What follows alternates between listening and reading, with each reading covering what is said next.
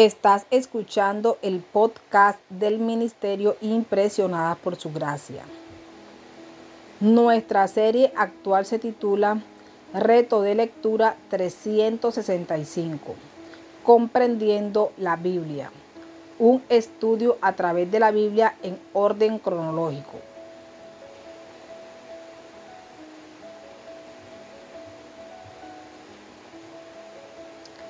El reto de hoy es leer Primera de Crónicas capítulo 7 al capítulo 10, por lo que te animo a que puedas abrir tu Biblia y nos acompañes en este episodio a estudiar la Biblia.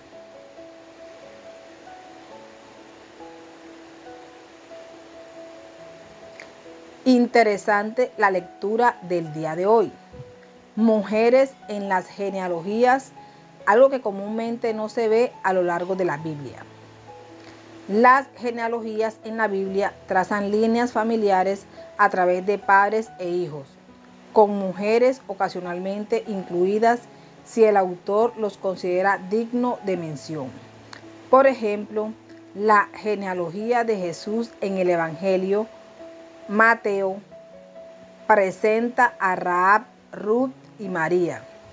Pero aquí en Primera de Crónicas, la nieta de Efraín, Seera, está incluida en esta genealogía y se le atribuye la construcción de tres ciudades, como podemos leer en el capítulo 7, versículo 24.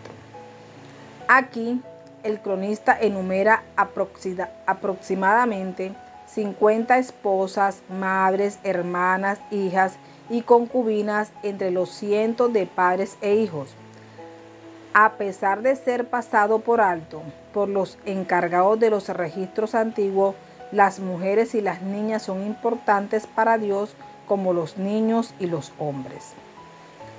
Incluir todas las tribus de Israel en las genealogías recordaría al pueblo que Dios desea su unidad. En el capítulo 7, Dios honra la valentía de sus antepasados a través de su servicio militar, los guerreros. En el capítulo 8, el enfoque en la línea de Benjamín vincula al primer rey de Israel, Saúl, 8:33, con su rey más grande, David.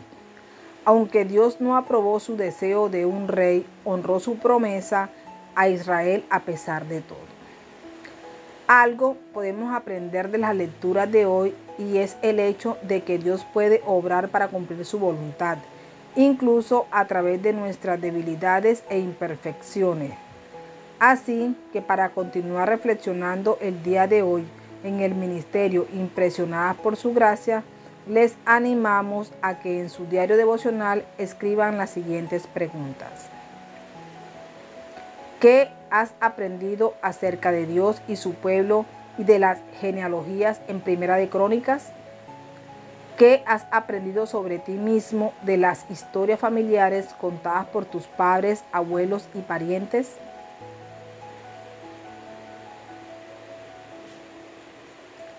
Mañana continuaremos con este viaje por la Biblia. Nuestra oración es que el amor de ustedes abunde aún más y más en ciencia y en todo conocimiento para que aprueben lo mejor a fin de que sean sinceros e irreprensibles para el día de Cristo, llenos de los frutos de justicia que vienen por medio de Jesucristo para gloria y alabanza de Dios.